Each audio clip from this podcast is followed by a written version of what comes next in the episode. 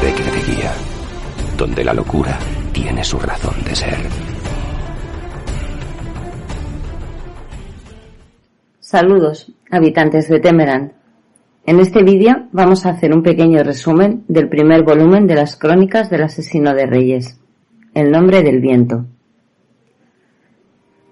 Nuestra historia comienza en una posada, la Roca de Guía, situada en un pueblo llamado Niwer y regentada por un posadero llamado Cout y su ayudante, el joven Bast. Allí se reúnen un grupo de parroquianos a comer, beber y escuchar historias.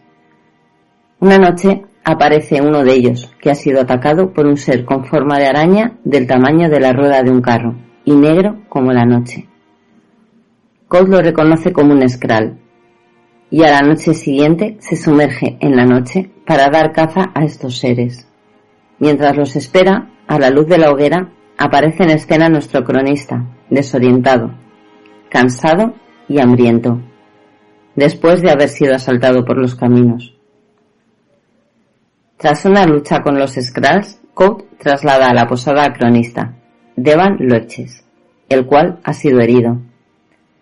A la mañana siguiente, Devan reconoce al posadero como Quoth, el asesino de reyes, a cuya cabeza han puesto precio. Devan le propone escribir sus memorias, a lo que el posadero responde. Viajé, amé, perdí, confié y me traicionaron. Escríbelo y haz con ello lo que quieras. Al final llegan a un acuerdo. Tardará tres días en relatarle su historia, ni más ni menos. Llamado asesino por unos, héroe por otros. Incluso hay quien piensa que es un nuevo Chandrian hubo una mujer y mató a un ángel. Su oportunidad de relatar toda la verdad comienza. Su infancia la vivió con su madre, de familia noble, la cual se fugó con su amado, Arliden, su padre. Y con su truc, los Edenarud. Bajo la protección del barón Greyfallow, recorren los pueblos actuando. Actores, músicos, juglares, acróbatas, prestidigitadores y bufones, su familia. Cuando Avenci comienza a viajar con ellos, la vida para Quoth cambia. Este le enseña las bases del arcano y habla con sus padres para proponerles el preparar a Quoth para poder estudiar en la universidad. Arliden, el padre de Quoth, lleva un tiempo recabando información para una canción que está componiendo sobre el Andre, y esto le lleva a los Chandrian los cuales terminan acaparando su atención. Los Chandrian, siete seres malignos del folclore de los cuatro rincones de la civilización. El día del duodécimo cumpleaños de Quoth, Avency se despide de ellos, de los Sedenaru, y Arliden decide cantar parte de la canción que está componiendo a modo de despedida. Eso sería un error fatal. Un día, la troupe se detiene en el camino por un tronco que les impide seguir. Así Quoth se adentra en el bosque para recoger salvia y dejar un rato a sus padres a solas. Comienza a oler humo y vuelve al campamento. Al llegar, la imagen que encuentra es dantesca. Humo, tiendas destruidas, los cadáveres de sus padres, de su familia, fuego, sangre, huesos, desolación. Y sentados alrededor del fuego de sus padres, unos desconocidos, los asesinos, los Chandrian. Quoth está paralizado y uno de ellos, Ceniza, comienza a reírse de él. ¿Se dio unos padres que han estado cantando unas canciones que no hay que cantar? Haliax, el que parece el jefe, le ordena que le envíe a la blanda e indolora manta del sueño, pero algo sucede y huyen de allí, dejando solo a Quoth, quien comienza a enterrar a sus padres y amigos y jura vengarse. Con la única compañía del laúd de su padre, se interna en el bosque y allí permanece, sobreviviendo y tocando el laúd hasta que las cuerdas de éste comienzan a romperse. Entonces decide ir a la ciudad más cercana, Tarbean. Allí permanece tres años, en los cuales descubre la dureza de ser huérfano, mendigo, y aprende a sobrevivir por instinto a todas las adversidades y enemigos. Conocerá también a Trapis, un anciano que dedica su vida a ayudar a los más indefensos, a las almas perdidas de Tarbian, a los niños. Un día, en una taberna del puerto, escucha una historia contada por un personaje, Scarpi, el cual le llama por su nombre y algo cambia en la mente de Quoth. Retoma su idea de ir a la universidad y conocer la biblioteca en la que hay cien mil veces cien mil libros. Aquí comienza su viaje a Imre, a la universidad. En el trayecto conoce a una joven, Adena, de la cual Quoth se queda prendado. En la universidad, y tras convencer a los profesores de que le acepten sin pagar matrícula, o mejor dicho, con una matrícula de menos tres talentos, ingresa en la universidad como el alumno más joven. Empieza entonces a labrarse una reputación y conoce a sus amigos, Willem y Simon. También conoce al que será su archienemigo en la universidad, Ambrose Anso. Conoce a Manet y a Soboy, otros estudiantes de la universidad. Un altercado con uno de los maestros, Gemme, le llevará pronto ante las astas del toro, tribunal de la universidad formado por los ocho profesores. Arwill, maestro fisiólogo, Brandeur, maestro aritmético, Elodin, maestro nominador, El Sadal, maestro simpatista, Gemme, maestro retórico, Kilvin, maestro artífice, Loren, maestro archivero y Mandra, maestro alquimista. Este tribunal también está formado por el rector, Germa, maestro lingüístico. Veredicto, tres latigazos y entrada en el arcano como el ir.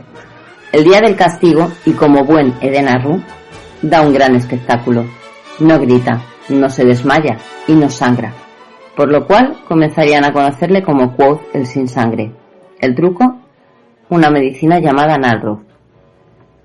Cuando es asistido en la clínica por sus heridas, conoce a Mola. Posteriormente conocerá también a Fela, a quien Ambrose está acosando en el archivo, y a la cual defiende. Cuando Quoth es engañado por Ambrose para entrar con velas en el archivo, Loren le descubre y le prohíbe la entrada al edificio. De nuevo, exámenes de admisiones y matrícula. Esta vez Quoth no tiene tanta suerte y se ve obligado a acudir a una renovera, Debbie. Paga la matrícula, la estancia y se compra un laúd. Comienza a estudiar sigaldría con Kilvin y a trabajar en proyectos en la factoría, lo cual le permite ganar algo de dinero. Quoth sube a los tejados con asiduidad para tocar el laúd y allí conocerá a Auri, un personaje entrañable con quien crea un vínculo maravilloso. Por otro lado, sus clases de simpatía avanzada con el Sadal dan sus frutos. El alar consiste en fuerza de voluntad, dividir la mente en varios sectores y tener la certeza de que dos objetos son el mismo para crear un vínculo entre ellos. Para practicar, el Sadal propone duelos entre alumnos y Quoth es imbatible. Con esto también vienen, como no, las apuestas bajo cuerda. Cuando Quoth, para ganar más dinero, compite en desventaja, gana, pero no escapa de la tiritona del simpatista. ¿Qué es lo que ocurre cuando se utiliza la propia temperatura del cuerpo para mejorar un vínculo? Y llegamos al Eolio, el lugar donde la música tiene su razón de ser y donde los mejores músicos prueban su valía para ser parte de ese club y conseguir el caramillo de plata, un broche que muestra a todos lo asombroso, fascinante y portentoso que se es tocando un instrumento y el cual le abrirá un mundo de autosuficiencia económica. Acompañado por sus amigos Will y Sim, se dispone a interpretar la balada de Sir Sabien Tralier, una de las canciones más difíciles. Una balada donde la parte vocal aporta una contramelodía que va a contratiempo del laúd y donde lo ideal es que una mujer interprete la segunda voz. Quoth esperaba que esa voz femenina se le uniese desde el público. Quoth sube al escenario, comienza a tocar, llega al estribillo, nada. Y de pronto, una voz femenina. Todo perfecto, el público atónito y entre el público, Ambrose. De pronto una cuerda se parte, dejando una línea de sangre en su mano. Pero él ya había tocado con una cuerda menos, en el bosque, solo, después de la matanza de su familia. Retoma la canción, dejando escapar esa melodía de amor, destino cruel y delirio de un hombre.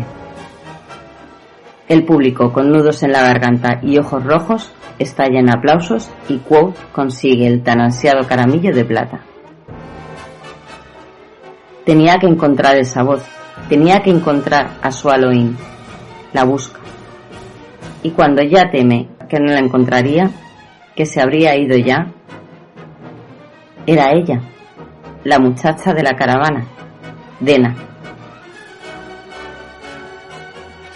Las conclusiones. La cuerda rota había sido a causa de la simpatía realizada por Ambrose para empañar la actuación de Quote. Lo que no esperaba es que terminara la actuación y se ganara otro apodo, Quoth el seis cuerdas. Podría pagar las matrículas y cubrir sus necesidades, por un tiempo al menos. Ambrose había amenazado a todas las posadas y tabernas para que Quoth no pudiera tocar en ninguna. ¿En ninguna?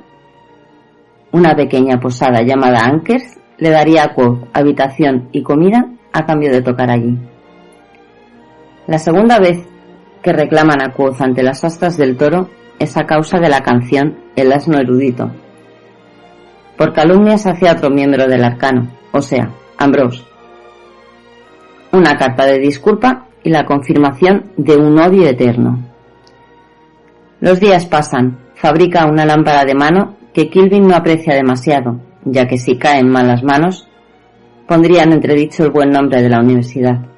Una lámpara que emite luz pero que no se detecta a distancia. Ideal para ladrones. Trabaja en la clínica. Acude a simpatía avanzada. Y se encuentra esporádicamente con Dena. Un día traen un producto a la factoría, la brea come huesos, una sustancia muy peligrosa e inflamable. Se produce un accidente y todo está en llamas. Quoth salva a Fela, aumentando así su leyenda, su papel de héroe y, ¿por qué no?, su ego. Y más aún creció su leyenda, cuando fue atacado por unos asesinos a los que venció llamando al trueno y al fuego. Bueno, eso es lo que cuentan en las posadas de Imre. Cuando escucha por casualidad un rumor de una familia masacrada en una boda, donde ven fuego azul, que es una de las señales de los Chandrian, no duda en ponerse en viaje para recabar información. Tras hacer tratos con un calderero por el camino, como debe ser, llega al pueblo en cuestión, Trevon. Allí, en la posada, encuentra a Dena, magullada, encerrada, y descubre que ella estaba en la boda en cuestión. El mecenas de Dena había mediado para que ella tocara en esa boda, en la boda de los Mauzen. Al volver los dos a la escena del crimen, encuentran por la zona un refugio donde fabricaban resina de Denner y a un Dracus común, un gran lagarto que expulsa un fuego azul. El Dracus está fuera de sí por comerse los árboles de Denner y nuestra Dena ingiere por accidente una gran cantidad de esta sustancia también. Tenemos a Dena drogada con un Quoth enamorado y un Dracus enloquecido que corre hacia el pueblo, Quoth deja a Dena durmiendo y corre hacia el pueblo para evitar una tragedia. En la plaza, con una piedra imán y una escama de Dracus, realiza un vínculo y la rueda de la iglesia de Telu cae y aplasta a la bestia. Dena vuelve a desaparecer y él regresa a la universidad, paga sus deudas con Debbie con la piedra imán y se disculpa con Auri y con sus amigos por no avisarles de su escapada. En los días sucesivos vuelve a encontrarse con Dena, quien actúa como si nada hubiese pasado. En una fuerte discusión con Ambrose, Este le rompe el laúd y Quoth, fuera de sí, invoca el viento y derriba a Ambrose, con multitud de testigos. Más fama para Quoth y Ambrose con el brazo roto. Vuelta a las astas del todo. Ambrose, culpable de robo y destrucción, con 10 talentos a pagar, y Quoth, 6 latigazos y ascenso a relar por haber llamado al viento. De nuevo no grita, no sangra, no se desmaya. Salió con la cabeza alta, con el orgullo de un Edenarru y con el dinero de Ambrose. Se compra un laúd precioso, dos mudas de ropa y paga su deuda con Debbie. Se había quedado un buen día. Con ayuda de Auri encuentra una entrada al archivo y gracias a Fela aprende a moverse por él. Dena sigue acompañada de diversos hombres y Quoth penando por ella. Aquí acaba el primer día de Quoth. Aunque en la posada Roca de Guía tampoco han estado tranquilos, aparece un hombre salpicado de barro, con desgarrones en la ropa y visiblemente desorientado. Comienza a atacar a los clientes y acaba con la vida de Shep, uno de los parroquianos. Hay una lucha en la posada y finalmente Aaron, el aprendiz de herrero, acaba con la vida del hombre. Si es que estaba vivo, claro. Ha sido un día movidito. Cronista recoge sus cosas y se retira a dormir. Pero allí le espera Bast. ¿Bast? Sí, Hemos dicho que era el ayudante de Code en la posada, ¿no? Permitidme que le presente como merece. Bastas, hijo de Remen, príncipe del crepúsculo y del Tell with My, un fata. Bast quiere que Cronista haga recordar a Code. Empezó fingiendo ser posadero y ahora cree que es posadero. Pero alguna manera habrá de hacerle recordar quién es. Quoth el sin sangre, Quoth el seis cuerdas, Quoth el arcano, Quoth el asesino de reyes. Desde Recre de Guía esperamos que os haya gustado y si queréis profundizar más en los hechos que ocurren en esta novela, no dudéis en escuchar nuestros análisis por capítulos en nuestro canal o en el podcast de Recre de Guía. Saludos y recordad, cuidaros de las noches sin luna.